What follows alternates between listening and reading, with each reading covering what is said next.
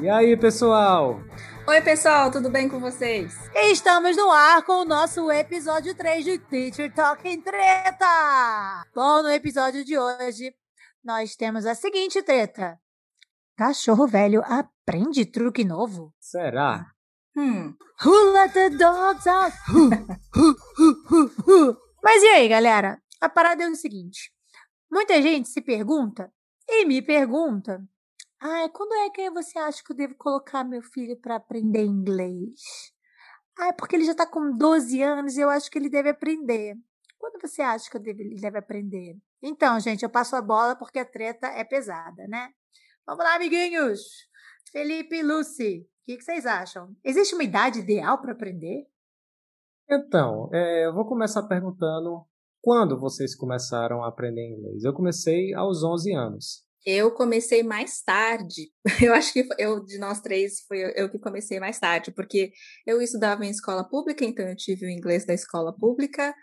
Hum, tive, estudei três meses na Pink and Blue Freedom quando eu tinha uns 14 anos, mas a minha família não podia pagar mais, então eu tive que parar. E depois eu fui voltar a estudar inglês novamente com 19 para 20 anos, quando eu pude pagar. Então eu comecei mesmo a minha formação do idioma inglês com 19 anos, digamos assim, principalmente a parte comunicativa, porque até então tudo que eu tinha tido eram aqueles exercícios de escola mesmo, né? Preencha este formulário. Era esse tipo de inglês que eu tinha e mais nada. Então, né, digamos assim, que eu aprendi entrando na vida adulta. E você, André? Eu aprendi super pequenininha, eu aprendi desde cinco aninhos de idade. Então, para mim, era tudo uma grande brincadeira, uma grande delícia. Eu não tinha a menor ideia do que eu estava fazendo. Então, Ela saiu foi... do útero falando inglês. Né? Foi praticamente isso. Hello, então, world. Yeah, hello, world. Dog, cat, fish. Oops! They're flying saucer? Tem umas lições que eu lembro até hoje. Então, assim, e foi tudo muito gostoso. Cantava as musiquinhas, olhava as figuras, definia. E foram. Foi tudo uma grande brincadeira. Eu acho que é por isso que eu acabei gostando tanto da brincadeira que eu não resolvi parar, né? Virei teacher. Então, é que existem benefícios de aprender um idioma na cidade, quanto mais cedo melhor. É, a gente já sabe. E o que, é que vocês têm a dizer sobre isso, sobre esses benefícios? Vou passar aqui para a Lúcia primeiro. Eu aprendi mais tarde, mas eu percebo nos, nos, meus alunos, quando eles começam a estudar mais cedo, que eles têm menos medo do idioma, eles têm menos medo de se expor, de errar, e eles têm um ouvido que identifica os sons de uma forma mais natural, e aí eles conseguem reproduzir isso, ou seja, eles costumam ter uma pronúncia melhor. É a percepção que eu tenho. O que, que você ah. acha, Andy? É, eu acredito que existe uma questão biológica nisso também, né? Porque o aparelho fonador, ele é formado até os 6, 7 anos de idade. Então, você, quando é exposto a uma língua estrangeira, ou a sua própria língua pátria, você está absorvendo ali. Então, quanto mais cedo, mais fácil você é, vai aprender e desenvolver. Então, por exemplo, existe a maioria dos sons em inglês a gente é capaz de reproduzir plenamente, não tem grandes dificuldades, mas alguns poucos sons que são diferentes, como o clássico TH, é, são que são os nossos grandes inimigos, vamos dizer assim, né? Que os diferentes sons de TH que a gente tem, é, a gente vê que é uma briga bem grande, né? Então, é, há uma tendência muito grande a gente não conseguir ou se sentir fracassado. Mas eu percebo que isso para mim não foi um problema, porque meu aparelho fonador não estava formado ainda. Então, isso para mim foi natural. Mas eu vejo nos meus alunos, quando crianças, eles vão numa boa, go with the flow. Mas os mais velhos, eles têm que tentar achar alguns truques, algumas coisas. O que, que você acha, Felipe? É, eu concordo, principalmente com a parte de articulação sonora, não é? é a questão lá do som do TH. É, são dois sons no inglês, né? É, fricativa dental surda, então, think, esse daqui. Fricativa dental sonora, né, ou vozeada, em that. São dois sons que nós não temos, né? Porque é, é não existe é, é, nenhum som fricativo. Quando a gente fala fricativo, né? F, V, são esses sons em que há esse encurtamento da passagem do ar e aí essa vibração né, produz o som. Não tem nada, nenhuma fricção no português que a gente faz no dente, por exemplo. Né? E, e o que é interessante, quanto, quanto mais tempo você passa para começar, né? quanto mais tempo você passa sem produzir aqueles sons, mais o teu corpo e o aparelho fonador em específico, ele se acostuma a não produzir. Então, vai criando uma certa fossilização, não é?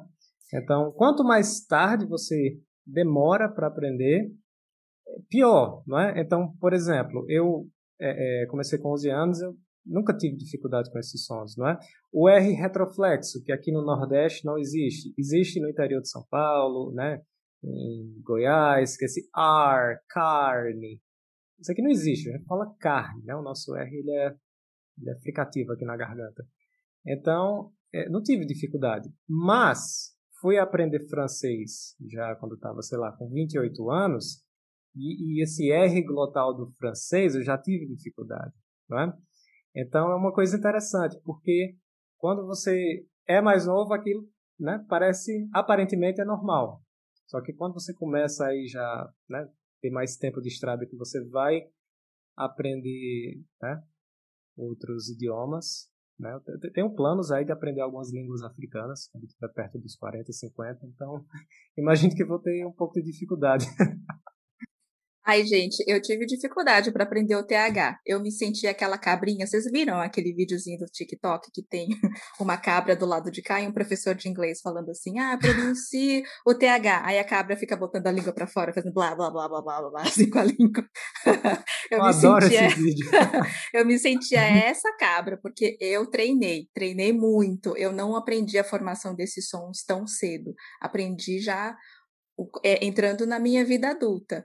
Foi muito difícil. Eu demorei anos para entender o que, que era esse. Eu não sei os nomes que o Felipe falou. É, ele foi tão técnico, né, que eu me senti agora humilhada. Assim, ah. Eu, para entender o que, que é o voiceless e o que, que é o voiced TH, demorou muito tempo para isso acontecer. Eu achava que os dois eram a mesma coisa, os professores explicavam para mim a diferença e eu não conseguia entender. Passou muito tempo para o meu cérebro perceber que havia uma diferença e entender qual era. Então, dá para dá sim, dá para treinar, né? E também existem sons que a gente não precisa se preocupar tanto. Eu acho que a gente se preocupa demais com esses dois sons. E aí o aluno acaba não pronunciando nada e ele acha que fracassou na pronúncia simplesmente porque não consegue pronunciar esses dois do jeito mais correto. Acho isso. Mas eu demorei. Eu fui aquela cabrinha fazendo blá blá blá blá na frente do espelho muito tempo, cuspindo na frente do espelho, porque a gente produz saliva e cospe mesmo até conseguir dominar o som, fazer menos esforço, né? Porque eu mordia muito a língua, não percebia isso, eu mordia muito a língua e não deixava espaço para passar ar entre os dentes. Ah, e não, tá. não percebia que isso era um problema, e sai um e eu não percebia que era isso que eu estava fazendo. Isso foi todo um processo que os professores foram me orientando durante a minha vida como aluna, que eu estudei muitos anos de inglês, e também um processo de conhecimento autônomo, né? Eu fiquei tentando olhar no espelho, tentando limpar o cuspe lá e continuando para praticar. E foi assim que foi a coisa. Eu só fui entender o voice to TH muito depois. Eu já, já era fluente, já usava o inglês como ferramenta de trabalho. E aí eu fui perceber que existe esse tal de voice to TH porque eu achava que ele não existia. Eu achava que era lenda, eu achava que era frescura de professor, porque o meu ouvido não conseguia identificar a diferença de som. Então eu achava que era mito, achava que era lenda. É, e, isso a gente está tá tocando num, num, pequeno aspecto né, da, da língua, do, do, do, aprendizado da língua, né? Que é, o, é a pronúncia, né? E a gente tá, e, e aqui eu citei o, o TH. E muitas vezes eu ouço assim, ah, mas não dá para falsear como um F, não dá para falsear como um D. Eu Aí eu fico assim, eu falo assim, ai ah, Jesus, e agora? O que, que eu faço? O que, que eu falo? Porque, sim, não é a mesma coisa, mas a pessoa quer achar aquele, aquele atalho, né? Ela quer, um, ela quer achar um shortcut, assim, não adianta. A pessoa quer o caminho mais fácil, né? E não existe caminho mais fácil.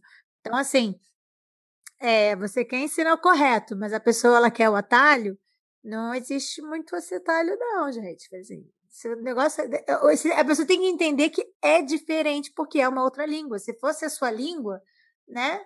Você não estaria aprendendo uma língua estrangeira, né? Esse, eu acho que esse é um ponto número um, né?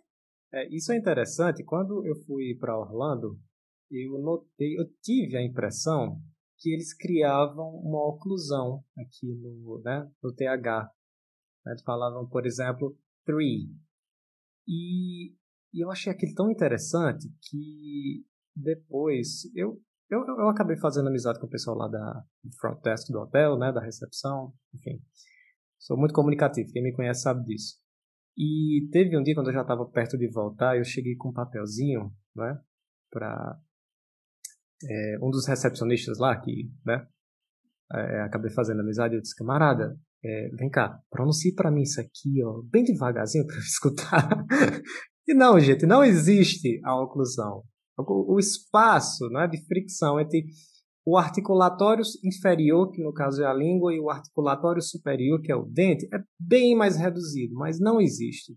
Amigo, Depois, isso aí para mim que eu não entendi nada. É, Por favor. O, porque nós temos dois pontos de articulação, não é? O articulatório inferior e o superior. Então, por exemplo, quando eu falo a consoante B, né? B, que ela é uma oclusiva, porque eu interrompo a passagem do ar. Então, o meu lábio inferior, ele é o meu articulatório inferior e o meu lábio superior é o meu articulatório superior, certo? Eles se tocam. É, eles se tocam. No caso aqui do, do TH, nós temos língua como né, eu estou falando. É língua dental, é isso que ele quer dizer. Língua dental, ele está tentando exatamente. mostrar o, o movimento Ele quer mostrar no podcast. Então é. é língua dental, é mais fácil. Muito bonito, Felipe. Mas, é, exatamente.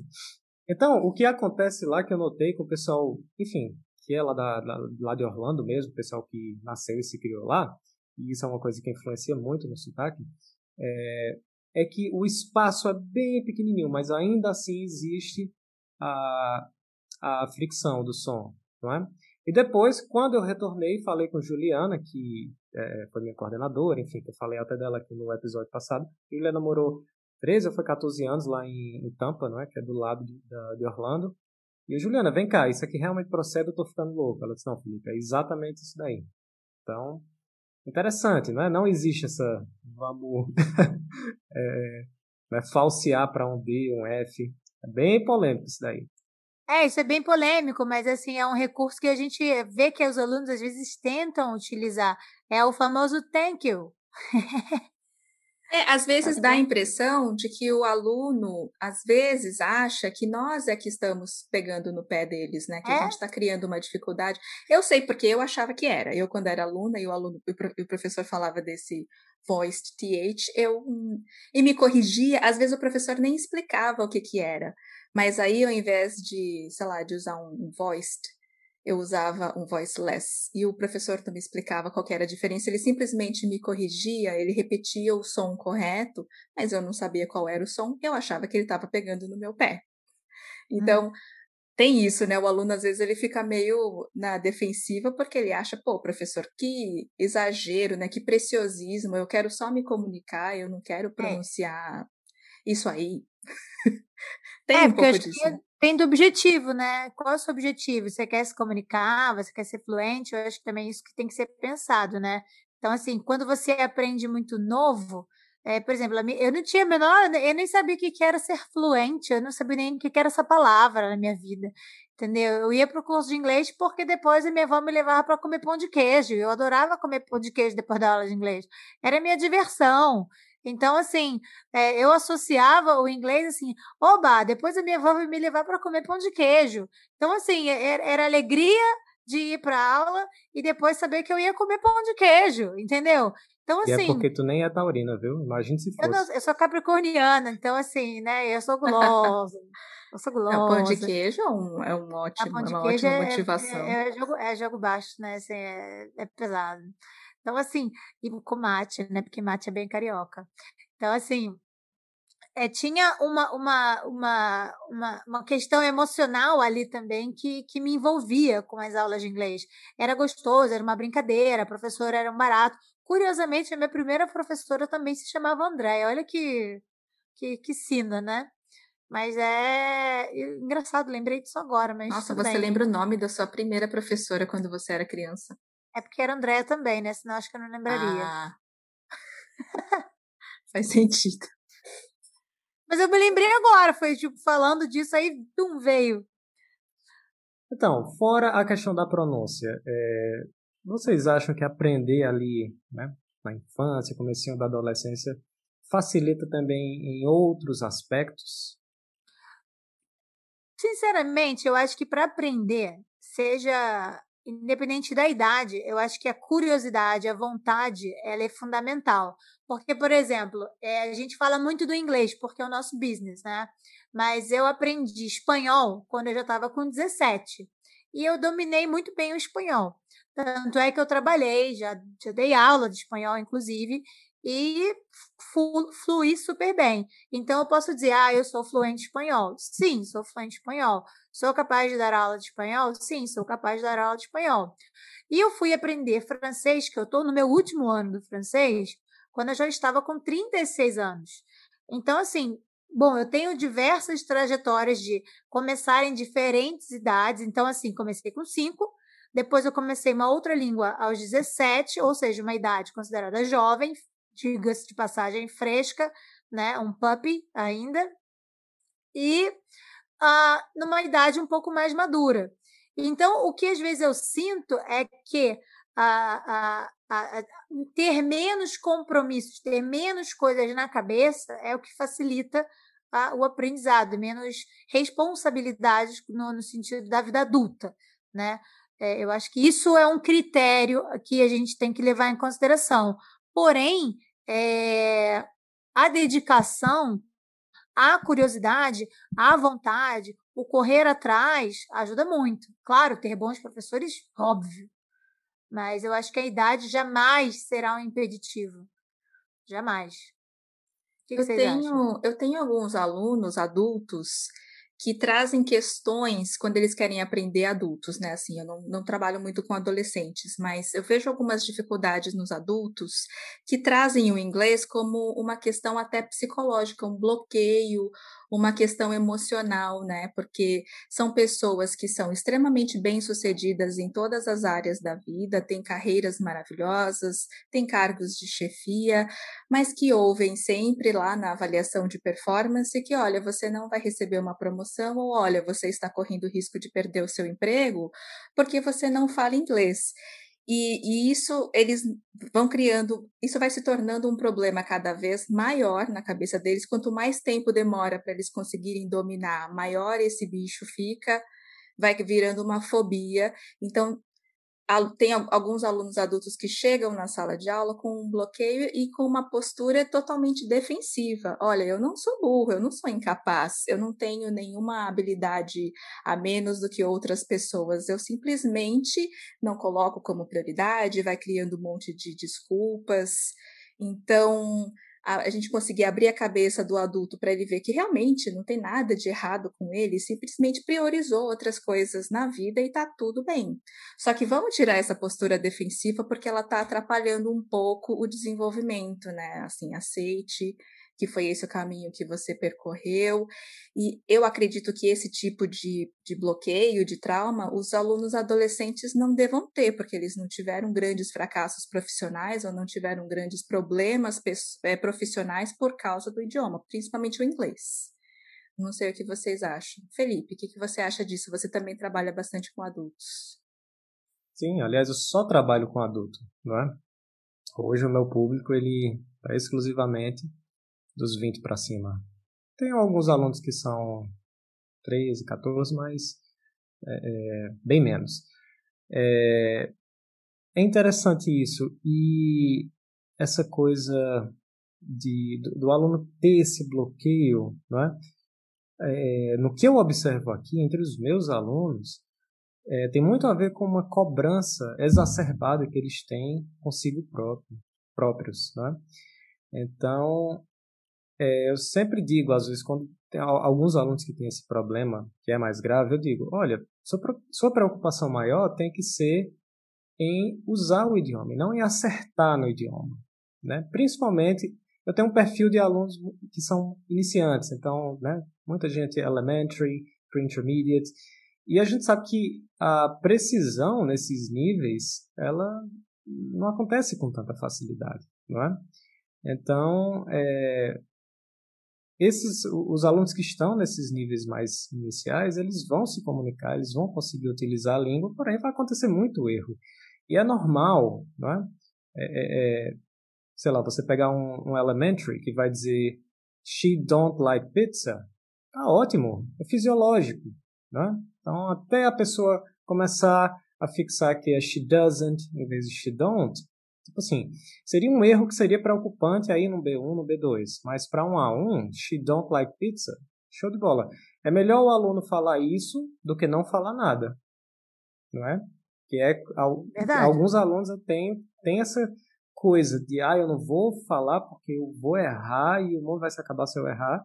E assim, às vezes rola até umas sessões de psicologia, não, não sou psicólogo, não estou dizendo que faço, mas às vezes o professor... Pelo amor de Deus. É, pelo amor de Deus, eu estou querendo dizer aqui, tá certo? Conselhos de classe aí, não me processem. É, mas às vezes o professor ele tem que trabalhar o tem que trabalhar o psicológico do aluno para ele baixar um pouco essa bola, né? E, e assim, é o que eu vejo mais aqui na minha prática, é o fator preponderante desse travamento, que alguns alunos têm esse bloqueio, não é? E vocês, o que é que acham a respeito disso? Acho que a gente tem que usar algumas estratégias para eles desembucharem, né? Que são os famosos chunks, né? Que são aqueles pedaços de discurso para eles começarem a ter aquele, aquela confiança, né? Tipo, I would like, I think, I believe.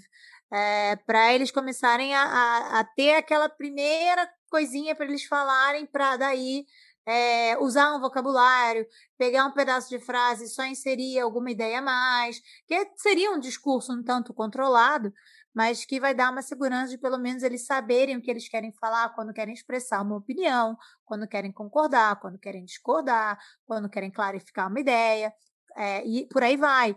Então, é, eu acredito muito no uso de chunks, né?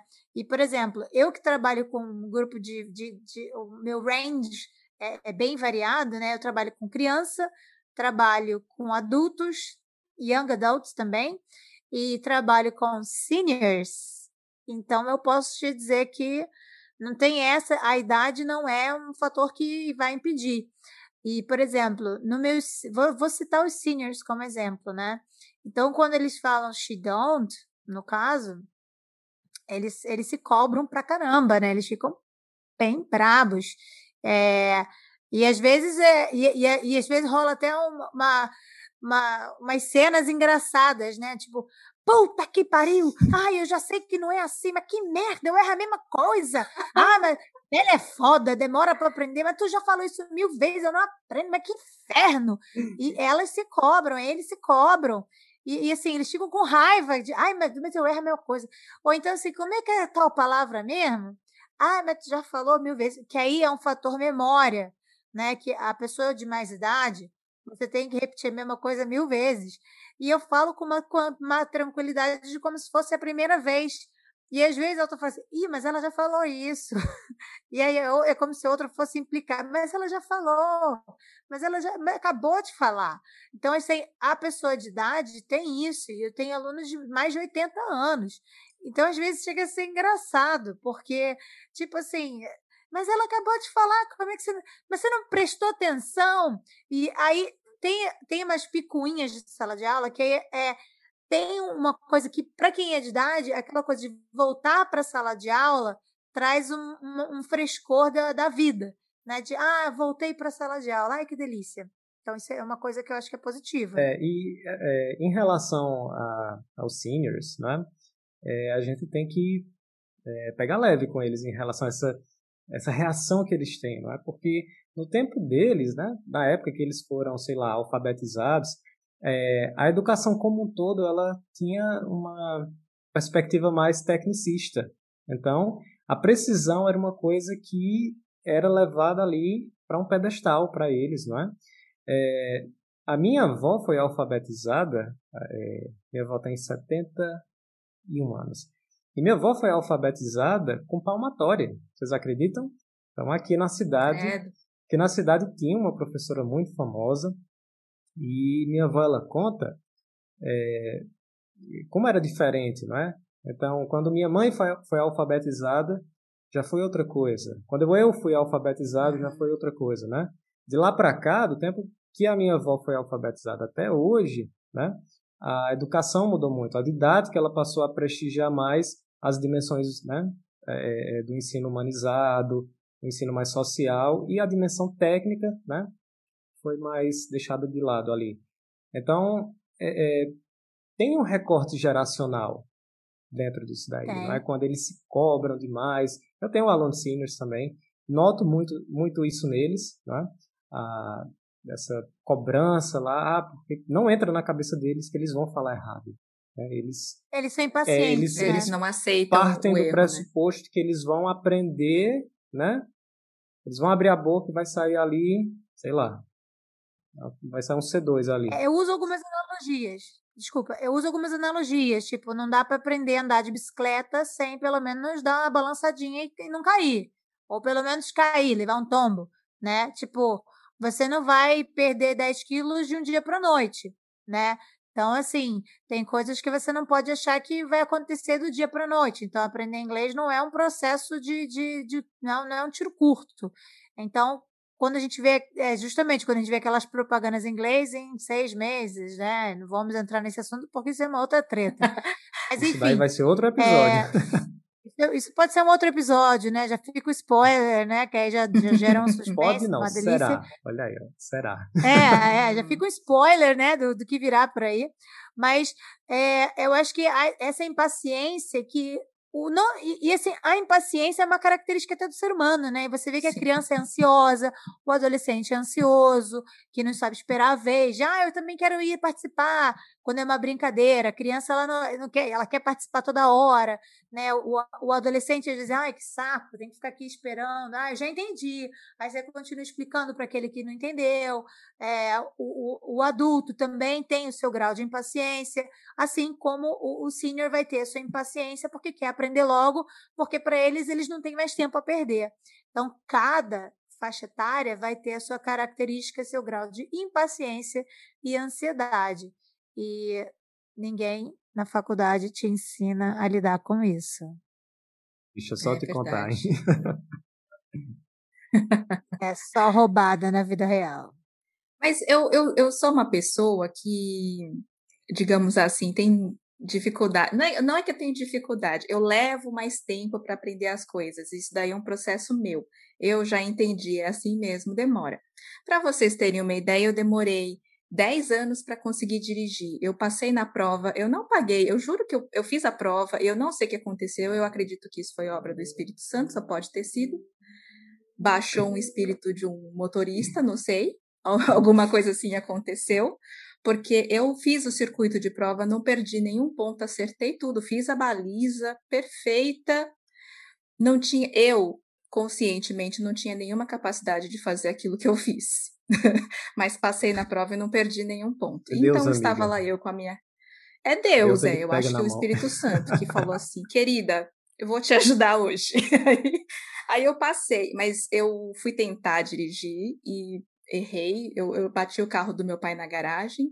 Eu não sei se isso é por causa da minha personalidade, se tem a ver com a minha criação japonesa, mas eu me martirizei tanto por aquilo, por eu ter feito algo errado, inaceitável eu não ser perfeita. Olha que ego, né, da pessoa. Eu, eu achava que não, não, não poderia, não seria possível aceitar um erro desse, e aí eu fiquei mal e fiquei meses sem querer dirigir. E quanto mais demorava para eu conseguir voltar a tentar, pior o problema ficava. Eu demorei 10 anos para conseguir dirigir.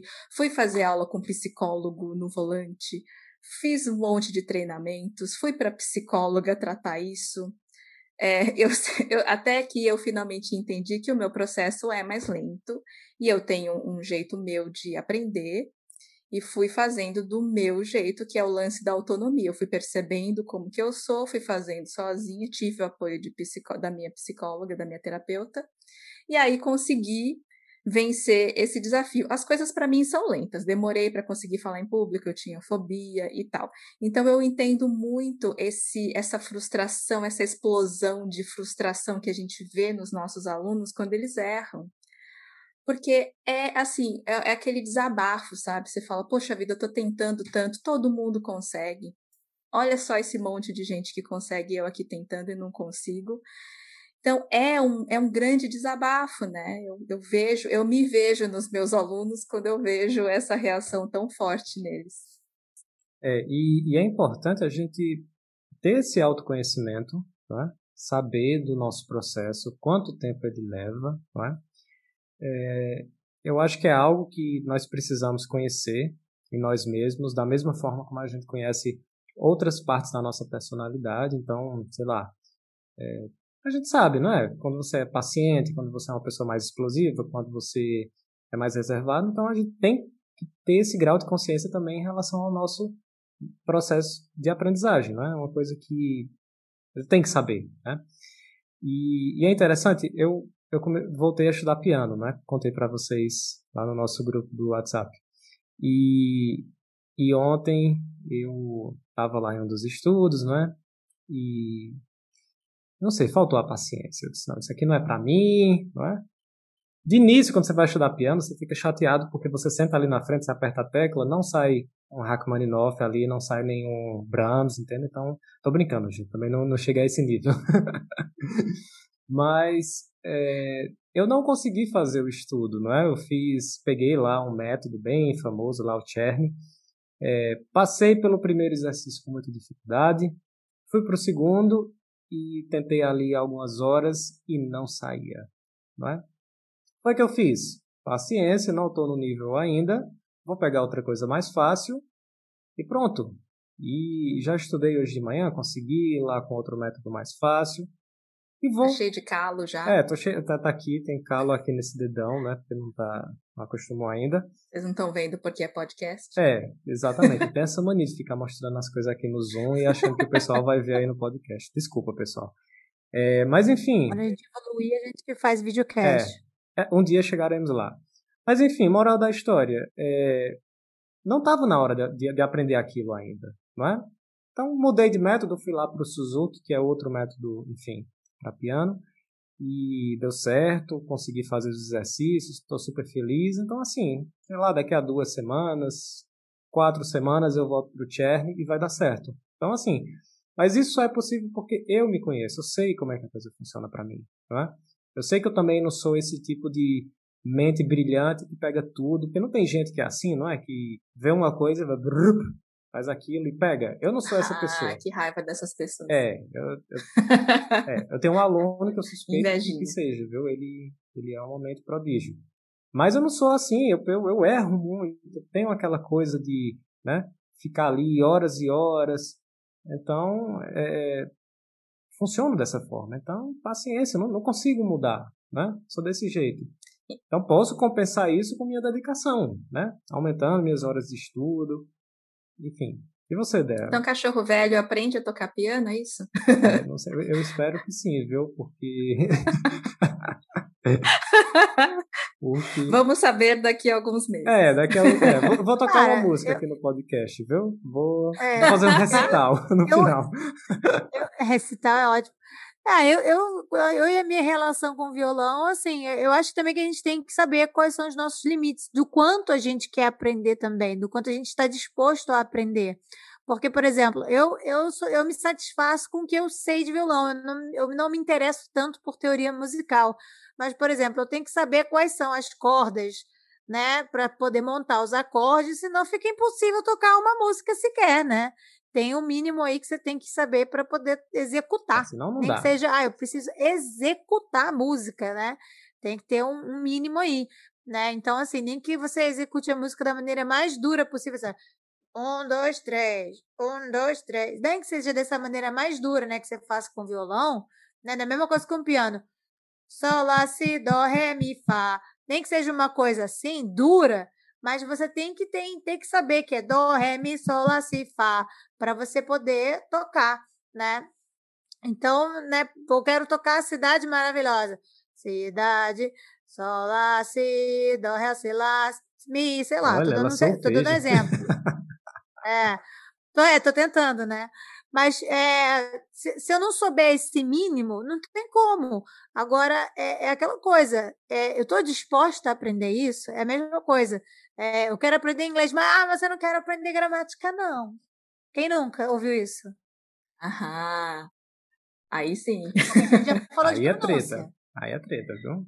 Tá dentro do pacote, né? Porque cachorro velho não aprende truque novo. Mas peraí, qual é do truque novo? Eu quero aprender a falar inglês.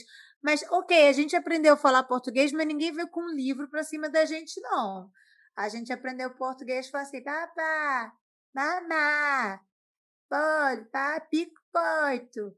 Aí eu já acho uma sacanagem quando você se chama Andréia, porque falar DR para uma criança já é difícil, né? Aí qual é o seu nome? Andréia. Dea. Andréia. Andréia. Aí já, já, já, já deixa, já passa a criança, pra, já bota a criança para você passar humilhação desde cedo. Aí você tem que sobreviver. Aí quando você consegue falar, qual é o seu nome? Andréia. Aí depois não sabe porque a criança sai burrada nas fotos. Por quê? Não sei nem falar meu nome. Eu não sabia nome. falar o meu nome, sabia? Demorei até isso, eu demorei para aprender. Eu, tá eu, não conseguia falar urarara, Lucimara. Tá a minha é língua não batia no céu da boca, Como né? É Aí dizia? saía Lucimara. Lucimara. Oh, meu Deus, que fofinho. Tá vendo? Luzimaga. Lembra aquele cara que falava mulherada no, na propaganda? É. eu acho que é da Skin Cariol, não sei. Ele falava, ah, é mulherada. Era eu falando o meu nome. É, a Até isso demorei para aprender, gente. Olha que absurdo. Por isso que eu prefiro Andy, que aí não dá erro. Mas Entendi, criança é aprende, criança aprende inglês, oh, aprende inglês, aprende português, assim, porque tá na vida, tal, tá lá, e não tem uma outra língua, que é a língua nativa, brigando com essa língua que ele está adquirindo, no caso, vai, Eu sabo, assim. eu sabo. não é? Na língua nativa, a criança fala isso e ela vai aprendendo aos poucos, que não é assim, ela, né, enfim, vai usando a lógica, vai formando a fala é. dela. Não tem um conflito com uma língua nativa ali atrapalhando tudo. É, é, o que, que, você acha, Fê? Lucy falou uma coisa importante, porque nessa fase aí, não é? Aos dois anos, três anos de idade, é, não é só o desenvolvimento da, da língua, é também o desenvolvimento do código linguístico, não é?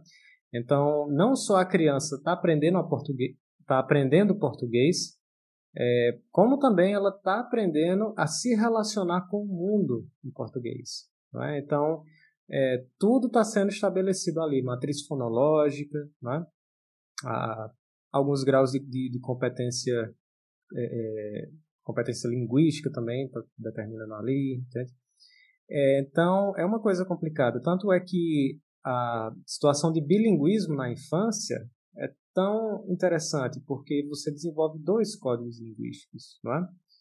Então, você aprende a se relacionar com o mundo em dois idiomas. É uma coisa muito preciosa para quem passa por isso. É muita sorte, né, da pessoa que passa. Sorte, é, a palavra é essa, sorte. Pelo processo, né? Ai, que sorte. Mas você sabe que quando o Felipe fala de código linguístico, isso para mim é essa questão do código linguístico é uma coisa que eu carrego para a vida até hoje e é uma, foi uma coisa que eu percebi naturalmente, é, porque quando eu já estava um pouquinho mais velha, eu comecei a notar uns padrões, tanto na língua portuguesa quanto na língua inglesa, que me ajudaram a, a criar palavras ou a entender como a uhum. língua funcionava. E às vezes eu falava algumas coisas em inglês sem nem saber se estava certo ou não. Eu usava algumas preposições sem nem saber se estava certo ou não. E às vezes estava, às vezes não estava, assim como em português, às vezes estava certo, às vezes não estava. E isso também, assim, deixar a, intuição da gente levar, porque, por exemplo, é, uh, sei lá, underestimate, por exemplo, é, é uma palavra que, que, eu, que eu entendi, que na minha cabeça fazia muito sentido, porque eu entendia o, o a, a, compreensão da, da palavra, do, do, do prefixo under na minha cabeça.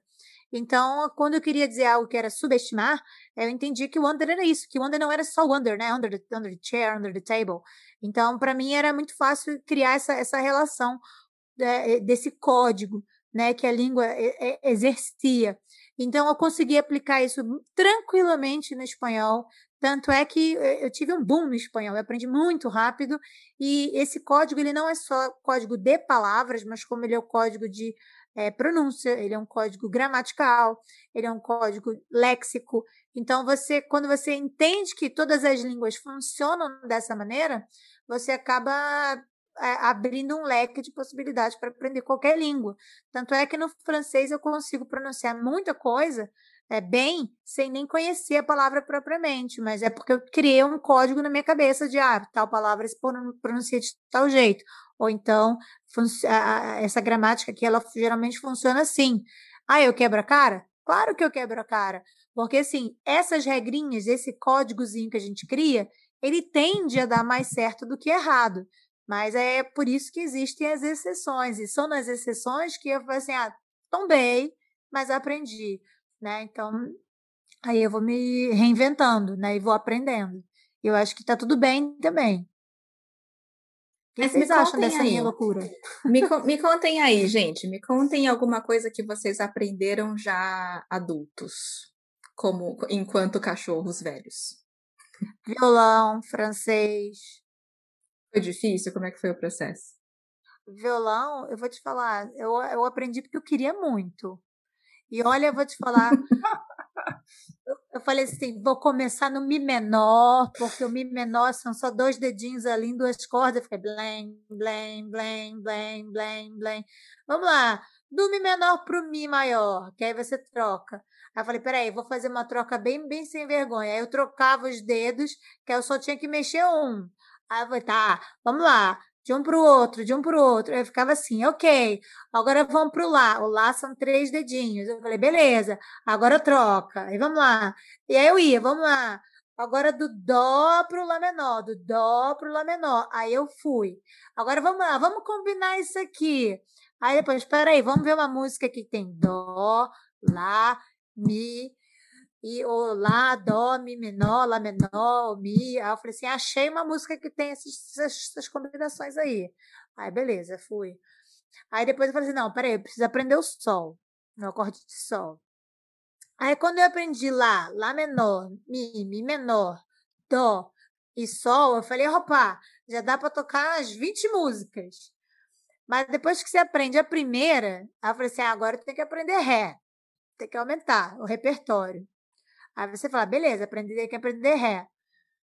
Aí eu fui. E assim, era um inferno, porque você imagina a pessoa que está na sua casa e, sei lá, tá, tá, tá, tá, tá, tá, é só pior que os grilos do crato. Os é, grilos, os, grilos, aqui, os grilos do crato. Vamos explicar os grilos do crato. Não é ouvir a mesma música o tempo inteiro, é ouvir o mesmo acorde o tempo inteiro. É. Gente, só essa parte dos grilos, né? Tem muito grilo aqui onde eu moro. É, e toda vida que a gente vai gravar o podcast, eles ficam cantando, né? Então estão cantando agora. Vocês não estão ouvindo porque esse áudio está editado, né? A mágica da edição está funcionando uma hora dessa. Eles estão cantando em Mi menor. É, pois é. então. Gente, para participar desse trio musical eu não sirvo, porque cantar não sei, não sei tocar nenhum instrumento. Como que eu vou fazer para fazer parte desse grupo musical? Você aplaude pra gente pelo menos se sentir mal, porque se for porra uma porcaria, pelo menos a gente fica achando que a gente arrebenta. Ah, eu gostei, eu gostei, eu vou ser a groupie. A gente, pelo menos, a gente pelo menos fica se sentindo, que a gente tem um suporte emocional. Né? Isso também é importante, a motivação. Para é. ter motivação. Então, mas respondendo Entendi, a cachorro, pergunta cachorro velho. É, eu comecei a aprender francês no ano passado, mas não continuei por conta da pandemia, enfim, e aí minha vida bagunçou tudo por conta né, que eu tive que fazer a transição do presencial para online e depois acabei não retomando, mas comecei antes de ontem a né, voltei, na verdade eu não sei se eu digo voltei, acho que comecei mesmo a estudar o piano. É, tem uma coisa de, de, retorno, porque eu estudei violino aí dos meus 9 anos até os 17, então foi bastante tempo, então sinto que de alguma forma não estou começando do zero na música, né? Eu já sei ler Aprendeu cachorro jovem, filhotinho. é. Papi. Então, Papi. já sei ler partitura, isso é uma coisa que né, facilita muito minha vida, mas é, é, é, é um inferno, viu? Porque é aquela coisa, a mão direita está fazendo uma coisa, a mão esquerda está fazendo outra completamente diferente, até o seu cérebro entender que são duas coisas distintas, né? E a hora que cada Nossa dedo... Senhora da Coordenação Motora. É muita coordenação motora. E eu tenho zero. Então, assim, está sendo um desafio muito grande, não é? E é, é, tava dando uma olhadinha aqui na internet. Vocês sabiam que existem os sílabos do piano? Eu descobri isso hoje. Ah, não. Faz sentido, faz sentido, faz sentido. Faz tem, sentido. tem sim. É a sequência. É uma nota, né? Existe um, um, um conservatório no Canadá e eles têm uma prova. eles têm, aliás, são. Menino, olha as coisas que o Felipe acha. É, são, são várias provas, então assim, eles têm o um repertório lá do nível 1, né? Tem o um repertório do nível 2, então se você consegue tocar as músicas lá que eles, né, os grupos que eles estabelecem, você meio que tira o certificado, não é? Então tem lá, depois do nível 10, tem o nível, né, que é o C2 do piano, que são as, as obras mais complicadas e complexas. Então, nossa, descobrimos sílabos para o piano. Puxa Uau. vida. Mas então, é, cachorro, cavalo, eu ia falar cavalo. Cachorro cavalo. velho. cachorro velho aprende, então. É, porque eu ia falar da minha experiência aprendendo tudo, porque eu sempre demoro muito para aprender e comecei a aprender tudo mais tarde, quando eu tive já a possibilidade de pagar pelos meus cursos, né? Os meus pais não tinham é, condição financeira de me pagar na infância nem na adolescência, e aí eu fui fazer as coisas quando pude pagar. O inglês foi uma delas, a pronúncia foi uma coisa que demorou bastante para melhorar. O que me ajudou é que eu sempre gostei muito de música, sempre gostei de ouvir. Eu não sei tocar, não sei cantar, mas eu gosto de ouvir e gosto de repetir e tentar imitar. Aí eu gostava muito de ouvir as músicas, de pegar as letras de música, que na minha época não tinha internet, então era mais escasso, né? Eu pegava umas letrinhas, uns folhetinhos no FISC, que tinha aqueles folhetinhos gratuitos duas vezes por ano, ou era uma vez por ano, não me lembro, mas eram poucos por ano. E aí eu ficava decorando as músicas, não entendia nada do que estava sendo falado, mas aquilo me ajudou a ter uma percepção é, auditiva, digamos assim. E mas foi difícil assim mesmo para conseguir melhorar a, a, minha a minha pronúncia, até porque eu não tinha oportunidade de falar. Eu tinha muita vergonha também, um daqueles meus bloqueios e tal. Não podia errar, blá blá blá blá blá. blá. Aí eu comecei a, a falar sozinha. Era eu eu, Lucy, normal, pessoa normal, e a outra. A outra é aquela que falava inglês. então nós ficávamos duelando aqui, eu ficava conversando comigo mesma, parecia uma pessoa louca, mas eu estava desenvolvendo um jeito de conversar sozinha. E aí eu percebi que quando eu falava inglês, quando eu queria caprichar na pronúncia, porque não soava natural para mim, aquilo nunca eh, não soava natural para mim de jeito nenhum, parecia que eu estava forçando. Aí para conseguir falar daquele jeito, for, é, melhorar, caprichar numa pronúncia e tal, eu imaginava que não era eu, era outra, aquela Lucy que falava inglês. e eu falava com um tom de voz mais grave, sabe? era a little bitch. Não falava inglês. Essa outra era a little bitch. E e quando eu entrava nas reuniões, as pessoas não reconheciam que era eu falando, porque não reconheciam a minha voz, nem o jeito de falar, porque Achava não era eu, era outra. É, eu baixava outra. É, eu podia ser, eu podia ser exagerada, podia soar fake na minha cabeça, porque a minha cabeça não identificava aquela pronúncia como uma coisa natural. Mas essa outra podia, essa outra podia fazer tudo. É como se eu fosse uma, sei lá, estivesse interpretando um papel. E aí, a partir daí, eu comecei a usar esse lance de tentar imitar o som das músicas, tentar imitar a fala dos meus atores favoritos e tentar colocar na atuação, na performance dessa outra eu aí. Lucy Bitch. que era essa que eu fazia a voz quando estava falando inglês. é, mas, ah, é... mas acho que é legal esse, esse, esse, lance de você usar tipo uma, uma, uma, personagem, né? Para você. É como se fosse tua capa, né? É, eu tentando aprender japonês, eu fico fazendo isso também. Por exemplo, tem duas saudações que eu não consegui aprender de jeito nenhum, mas agora eu faço com o meu marido, coitado. Quando ele tá saindo, ele tem que falar para mim até logo. Aí eu tenho que falar, eu falo para ele, volte logo. Vai lá, fala pra gente como é. Porque em japonês é assim, quando a pessoa tá indo embora, né? Então, eu volto logo, ela fala itekimasu.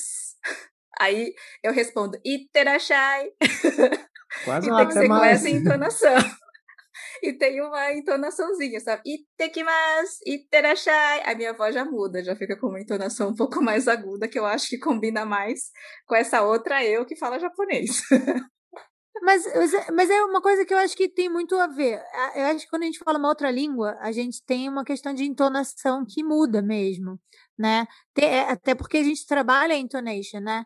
Então, por exemplo, é, eu acho que a gente tem um, uma mudança na, na, na, na, na entonação e na voz, eu acho que é um processo regular. Agora, eu acho que às vezes é engraçado quando a pessoa fala assim, nossa, sua voz em português é diferente do que a sua voz em inglês. Nossa, sua voz. Entendeu? Vocês passam por isso das pessoas falarem assim, ah, a sua voz é diferente em outra língua? Já passei mais, agora já passo menos, porque essa outra Lucy Bitch incorporou na Lucy normal, e aí eu acho que é. ficou menos distante. É, é. É, isso, isso é interessante. é, eu acho que a gente tem que refletir bastante sobre isso, é, principalmente no tocante à naturalidade né, da, da segunda língua. É, eu nunca tive essa sensação que tinha outra pessoa ali falando por mim. É, eu sempre tive a consciência de que era eu falando inglês, não outra pessoa, né? É, então, é, creio que nós vamos ter episódio sobre isso, então me corrijam se eu estiver errado. É a questão do inglês global e o inglês nativo, não é? Eu acho que quando a gente é, tenta fazer esse essa trabalhada no sotaque, no sotaque que nem Lucy falou, a gente tenta se aproximar do nativo, não é? tenta imitar os padrões de um falante nativo. E aí é onde a gente começa a, a perder esse contato com a nossa individualidade, não é?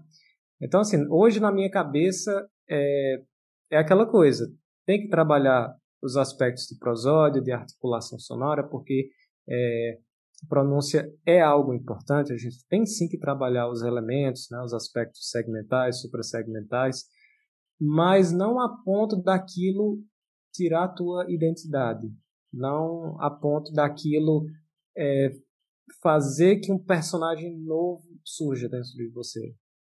Essa é a forma que eu, que eu vejo. Aí é caso de terapia, né? é. né? Assim, dupla personalidade.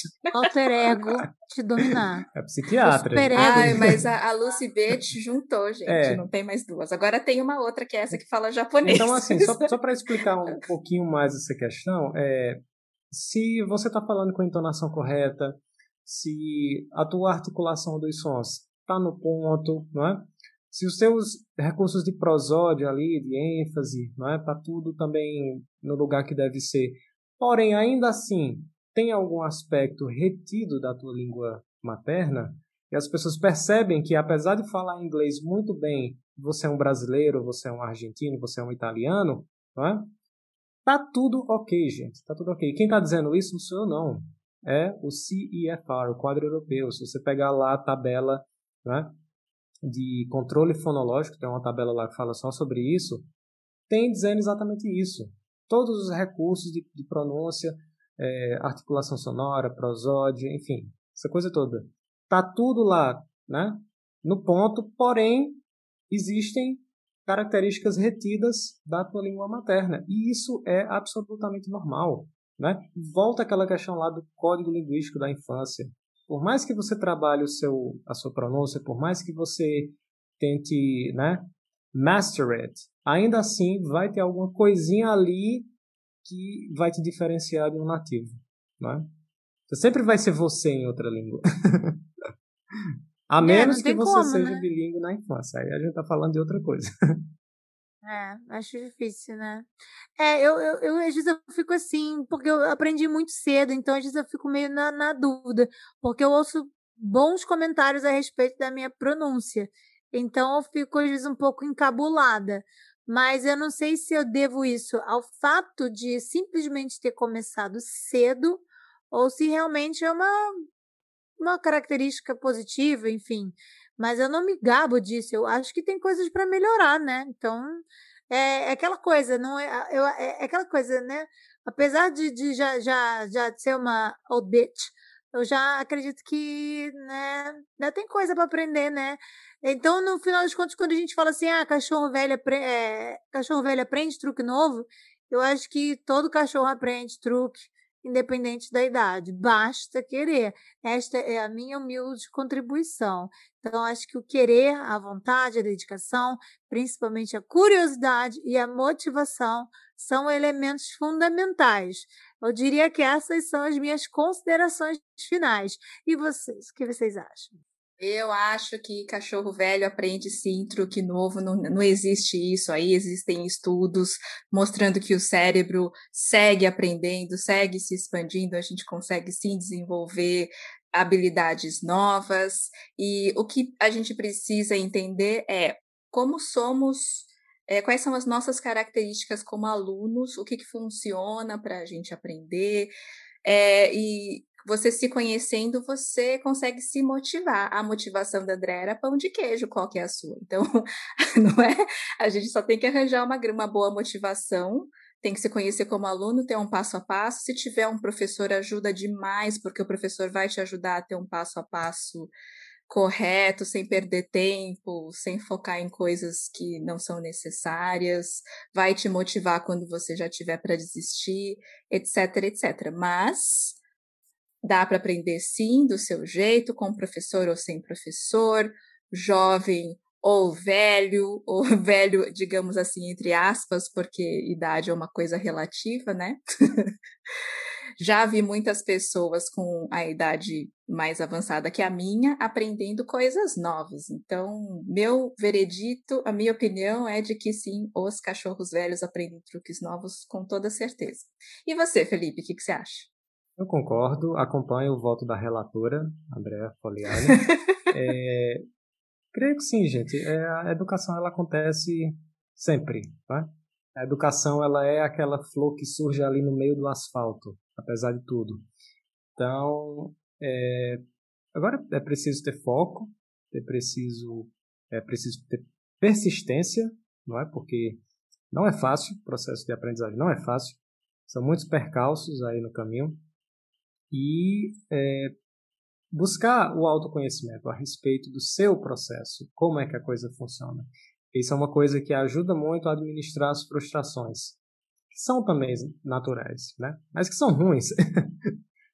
E eu queria só falar uma coisinha antes da gente finalizar, para não esquecer. É, eu queria lembrar aos professores que é sempre um excelente exercício, eu acredito que sim, sempre um excelente exercício aprender coisas novas, para a gente conseguir entender o que, que o aluno está passando, essa frustração adulto, né? Um adulto aprendendo alguma coisa, demonstrando uma frustração ou não conseguindo associar uma coisa que é muito simples, que para a gente é muito simples, a gente também tem que se colocar no lugar deles, e nada melhor do que realmente estar no lugar deles aprendendo outra coisa.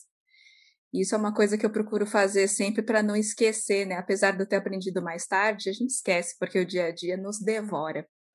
Verdade. Eu queria só falar uma última coisinha aqui para a gente encerrar, que é o seguinte: a gente batizou esse episódio como o cachorro velho aprende truque novo. É isso talvez possa soar muito pejorativo e talvez preconceituoso, mas eu quero deixar bem claro aqui o seguinte: idade não é limite. E chamar alguém de velho ou cachorro velho, em nenhum momento é uma, uma tentativa de é, estigmatizar a idade como limitador. Então, a gente aqui não tem nenhum preconceito de idade, a gente não está aqui querendo é, etarizar o conhecimento.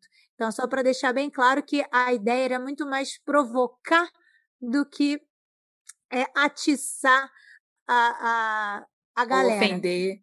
Ofender Ou qualquer ofender. pessoa. Exatamente. Então, espero que todo mundo tenha curtido, gostado. E ficamos por aqui nesse episódio.